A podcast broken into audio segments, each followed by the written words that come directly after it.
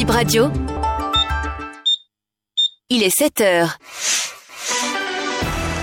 Bip Radio, le journal. Lundi 18 décembre 2023. Bonjour à toutes et à tous. Bip Radio s'installe chez vous et vous accompagne toute cette semaine encore dans vos activités. Voici les titres. Donald Akako, directeur général de l'OBSU, devant les juges ce matin la criette ce lundi 18 décembre, début de son procès. Dans les liens de la justice pour complicité d'escroquerie depuis vendredi dernier, un usurpateur de titre, un faux agent de renseignement et un douanier, ils sont placés sous mandat de dépôt, de dépôt détail à suivre. Candy Azanaï, invité de l'émission hebdomadaire Entretien grand format de BIP Radio Solage et fait des confidences à la 106 FM. Retour sur quelques extraits dans ce point de l'actualité.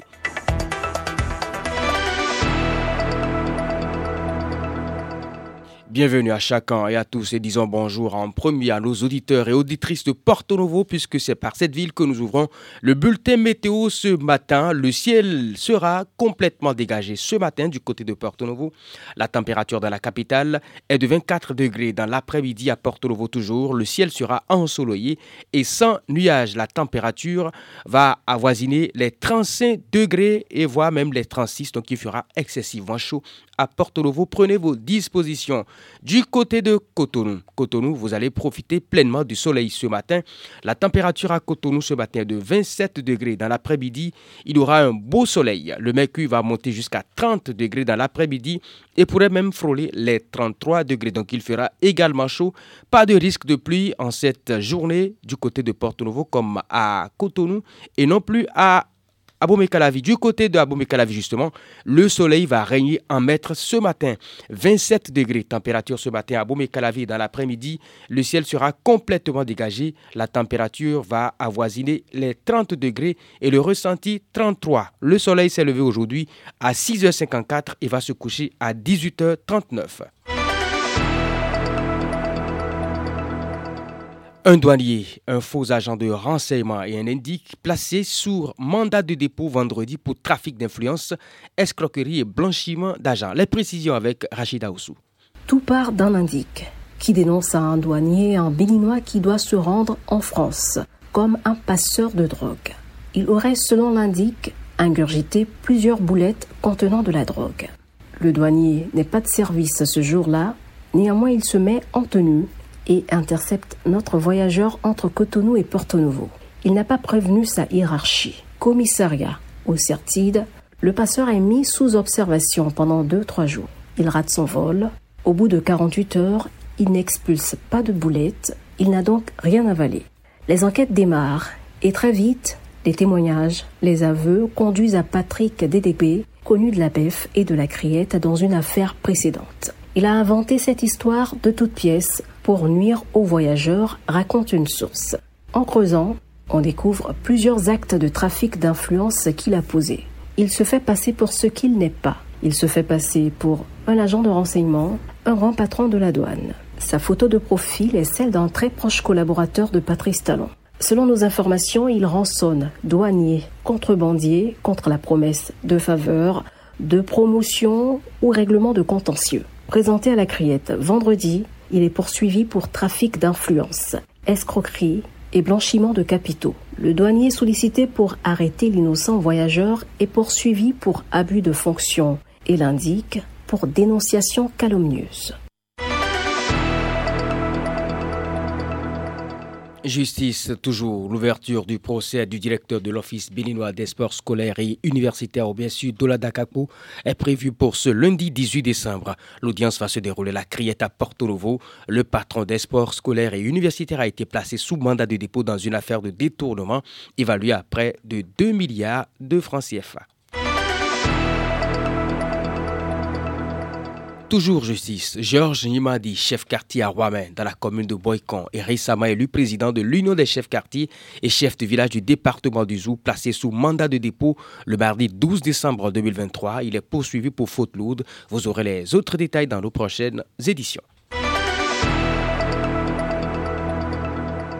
Il fait l'actualité hier, aujourd'hui aussi. Le président du parti Restaurer l'Espoir, candidat Zanaï à bâton rompu sur BIP Radio, invité sur l'émission L'entretien grand format, l'ex-ministre de Patrice Talon, a souligné ce qui reproche au président. Il confie qu'il n'a aucun problème avec le chef, mais je n'aime pas sa manière de faire, dit-il. Candidat Zanaï est-il prêt à répondre à une invitation du président Patrice Talon? Écoutez sa réponse. Mon problème est que Patrice Talon m'appelle ou qu'il ne m'appelle pas, qu'il appelle le peuple.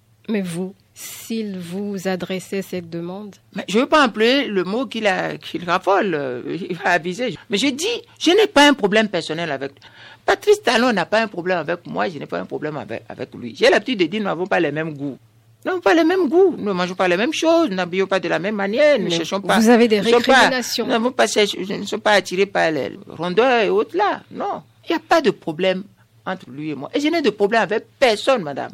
Mais j'ai dit, Lorsque quelqu'un dit ceci, je suis obligé de, restreindre des libertés pour pouvoir faire le développement, moi je suis contre. Patrice Talon fait du méga yaï. Parce que yaï, quand, quand au soir de yaï, jusqu'à ce que yaï dit, bon, euh, démocratie Nescafé, euh, suspendu le droit de grève, et tout ça là, j'ai combattu yaï sur toutes ces choses-là.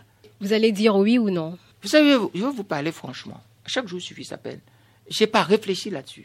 Les choses sur lesquelles je n'ai pas une conceptualisation fixe, je ne m'abattu pas sur le terrain? Ce n'est pas l'heure du jour dans ma tête. La rediffusion de l'émission est prévue pour ce lundi à 13h sur votre radio Bip Radio 106 FM et même vous pourrez suivre dès maintenant l'intégralité sur notre site bipradio.com. Et puisque nous parlons politique, on reste dans ce domaine pour parler de Renaissance nationale RN. C'est l'appellation de la formation politique de Claudine Prudencio, cette appellation à laquelle les Béninois sont appelés à se familiariser en remplacement de l'Union démocratique Bénin nouveau UDBN. Le changement a été opéré ce week-end à la faveur d'un congrès extraordinaire tenu au Palais des Congrès. L'analyse du politologue Ben Haro euh, sur l'implication de ce nom.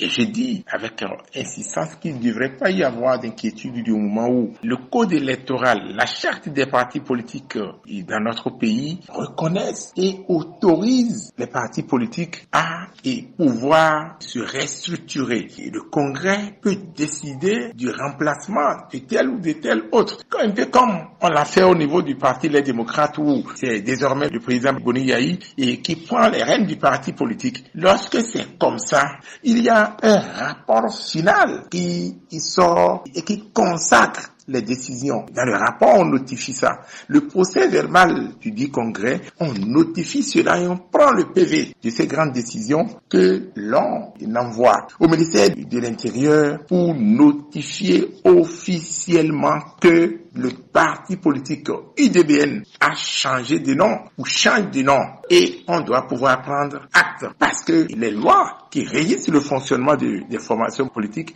ne sont pas immuables. Mais l'essentiel que cela suive les règles juridiques. Voilà qu'il y a eu congrès et le parti devient la Renaissance nationale. on envoie l'élément au ministère de l'Intérieur et un peu comme nous autres hommes, hein, lorsque nous voulons faire et corriger un nom, on essaie de faire la demande d'un certificat d'individualité. Et chez nous, le congrès est souverain, l'Assemblée est souveraine et le procès verbal l'accompagne. On notifie ça au, au ministère de l'Intérieur qui prend acte et qui accepte la décision. Donc la décision, il n'y a rien de paradoxal, rien d'inquiétant là. Eh bien, BIP Info, 7 heures est à présent terminée, mesdames et messieurs. Merci de votre aimable attention. On fait place dans quelques points de seconde à la question du jour.